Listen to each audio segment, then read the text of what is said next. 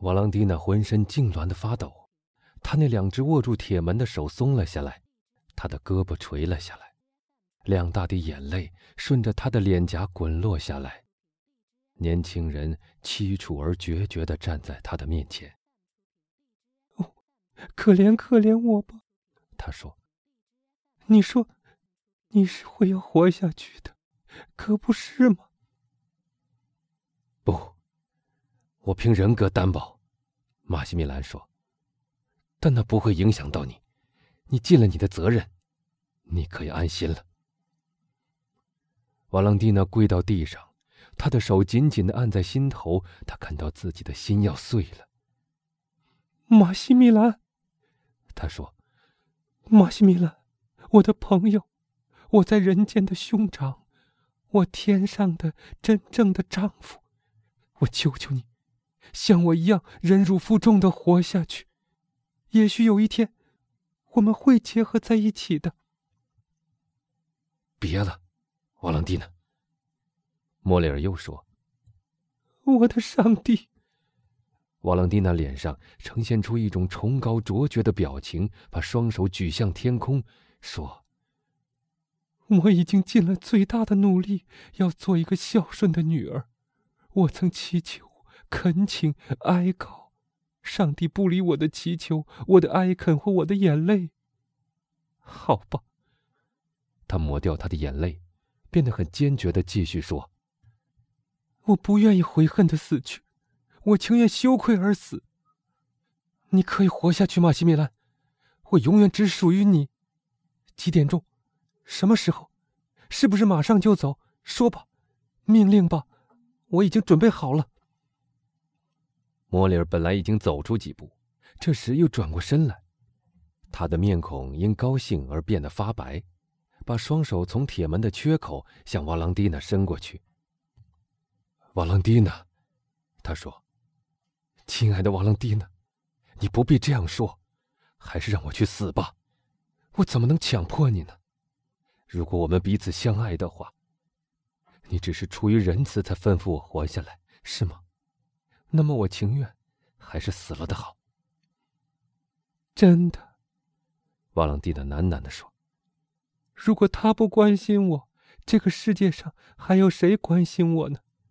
除了他以外，谁在我伤心的时候来安慰过我呢？我这颗出血的心，能在谁的怀里得到安息呢？他，他，永远是他。是的，你说的对吗，西米兰？我愿意跟你去，我愿意离开父母，我愿意放弃一切。哦，我这忘恩负义的人呢？瓦朗蒂娜哽咽着喊道。我愿意放弃一切，甚至我那亲爱的老祖父。哦，我忘了他了。不，马西米兰说：“你不会和他分离的。你说过，努瓦迪埃先生喜欢我，在你出走以前，把一切都告诉他。如果他同意，那就是上帝同意了你的决定。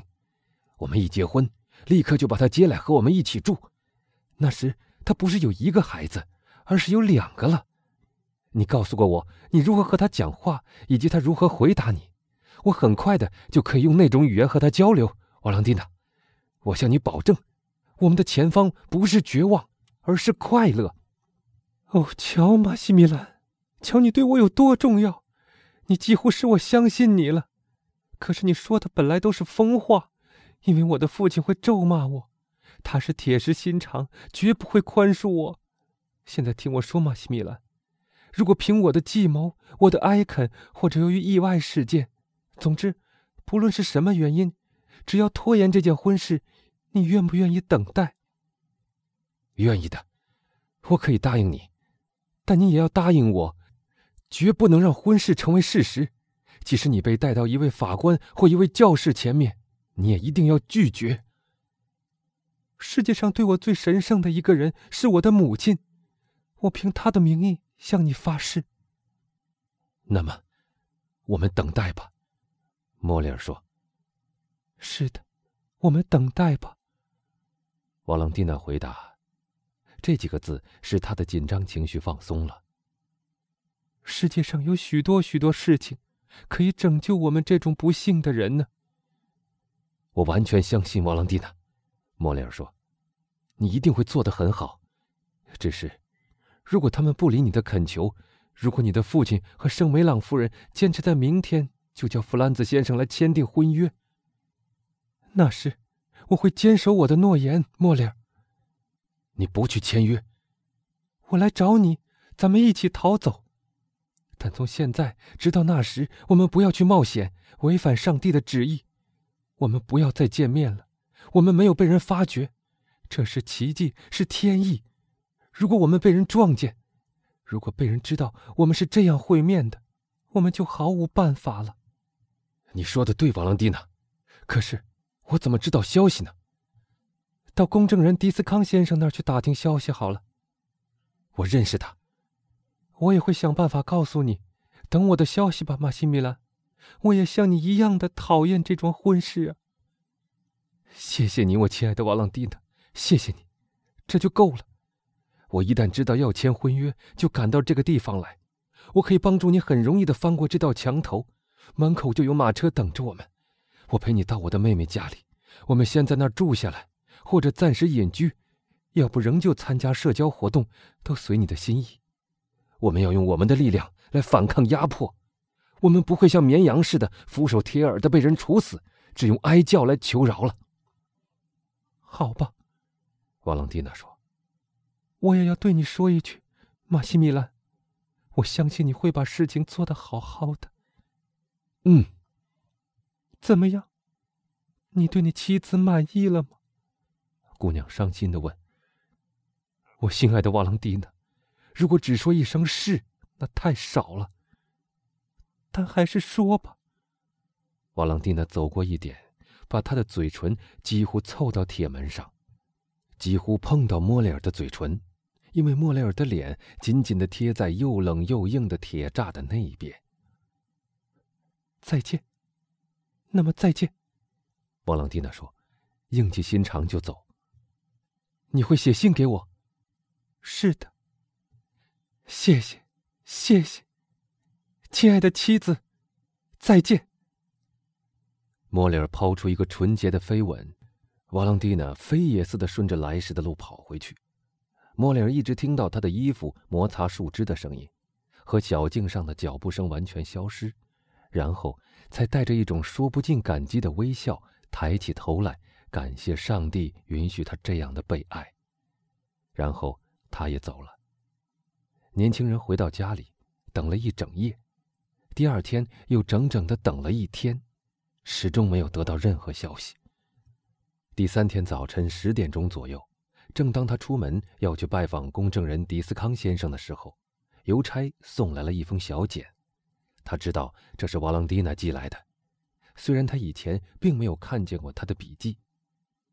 那封信的内容如下：眼泪。请求、祈祷都没有用处。昨天我到圣菲利普教堂去待了两小时，在那两小时里面，我从灵魂的深处向上帝祈祷。天也像人一样的顽固。签订婚约的仪式一定在今晚九点钟举行。我只能遵守一项诺言，只有一颗心可以给人。那项诺言是为你而守的，那颗心是你的。今天晚上九点一刻，在后门口见，你的未婚妻，瓦朗蒂娜·维尔夫。另，我那可怜的外祖母越来越糟了。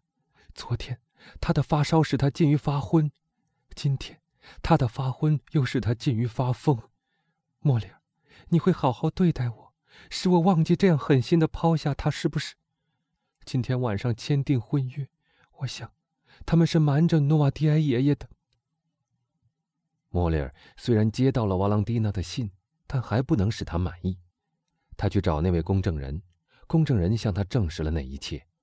然后，他又去拜访基督山，听到了更详细的消息。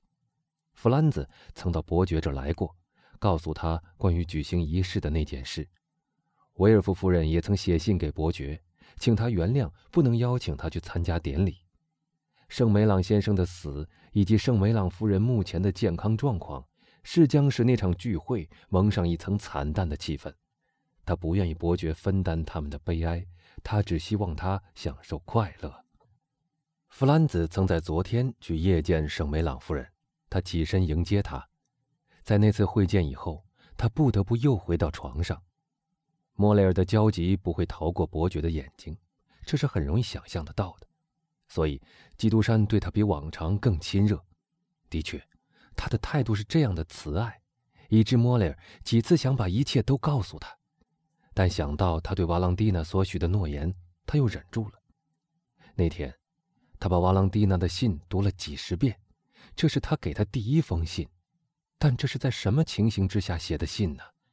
他每读一遍，便重申他的誓言，发誓要使她幸福。一个能做这样勇敢的决定的年轻姑娘，她是多么伟大呀！她为他牺牲了一切，她是多么值得他爱呀！的确，她应该是他第一个最崇拜的对象。她是一位皇后。她带着无法形容的激动心情，同时又是一个妻子，不论怎么感谢他和爱他都是不够的。想到瓦朗蒂娜走到他的面前来的情景，他会对他说：“我来了，马西米兰，带我走吧。”他把一切都安排好，苜蓿田里藏着两把梯子，一辆轻便马车也已准备好等在那儿。马西米兰亲自驾车，不带仆人，不点灯。到第一条街的拐角上，他们再把灯点起来，因为过分谨慎会吸引警察的注意。有时他会禁不住打一个寒战。他以前只握住过他的手，只吻过他的手指尖。他想到，等那一刻到来的时候，他就得保护瓦朗蒂娜从墙头上下来。